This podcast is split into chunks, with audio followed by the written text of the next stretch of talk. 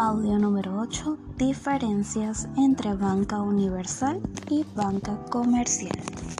Banca comercial. Esta puede realizar todas las operaciones que de conformidad con lo establecido efectúan los bancos e instituciones financieras especializadas, exceptuando las operaciones de banco de segundo piso. Banca comercial este tiene como función o operación intermediación financiera y las demás operaciones y servicios financieros que sean compatibles a su naturaleza. A diferencia de la banca comercial, sí puede realizar operaciones como las del banco de segundo piso, ya que el mismo realiza la intermediación financiera.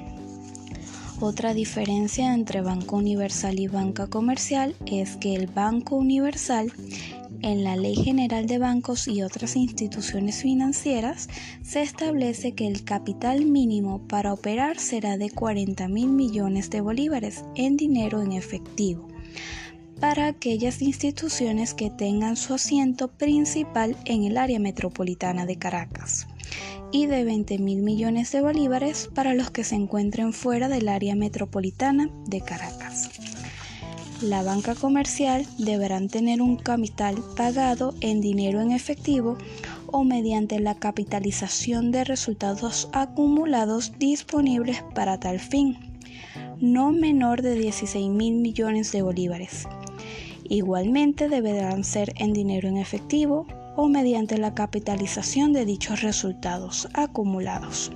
No obstante, si tienen su asiento principal fuera del distrito metropolitano de la ciudad de Caracas y han obtenido de la Superintendencia de Bancos y otras instituciones financieras la calificación de bancos regionales, se requerirá un capital pagado en las condiciones antes mencionadas, no menor de 8 mil millones de bolívares.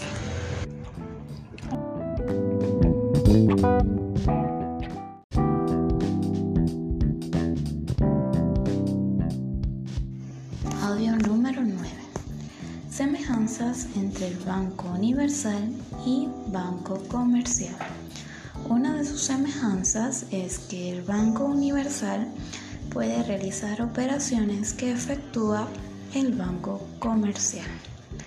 Otras de sus semejanzas son las limitaciones comunes. Los bancos universales y comerciales no podrán otorgar créditos por plazos mayores de tres años, salvo que se trate de programas especiales de financiamiento adquirir acciones y obligaciones privadas por montos que en conjunto excedan el 20% de su capital pagado y reservas, salvo casos especiales. Realizar inversiones en obligaciones privadas de mediano y largo plazo en empresas no inscritas en el Registro Nacional de Valores. Excederse en la inversión en moneda extranjera conforme a los límites que fije el Banco Central conceder créditos en cuenta corriente o de giro al descubierto no garantizados por montos que excedan en conjunto del 5% del total de activos del banco. De la actuación de bancos en el exterior. En la ley de bancos se establece la normativa atinente a todo el proceso de apertura, traslado o cierre de oficinas, sucursales o agencias en el exterior de los bancos comerciales o universales constituidos en Venezuela.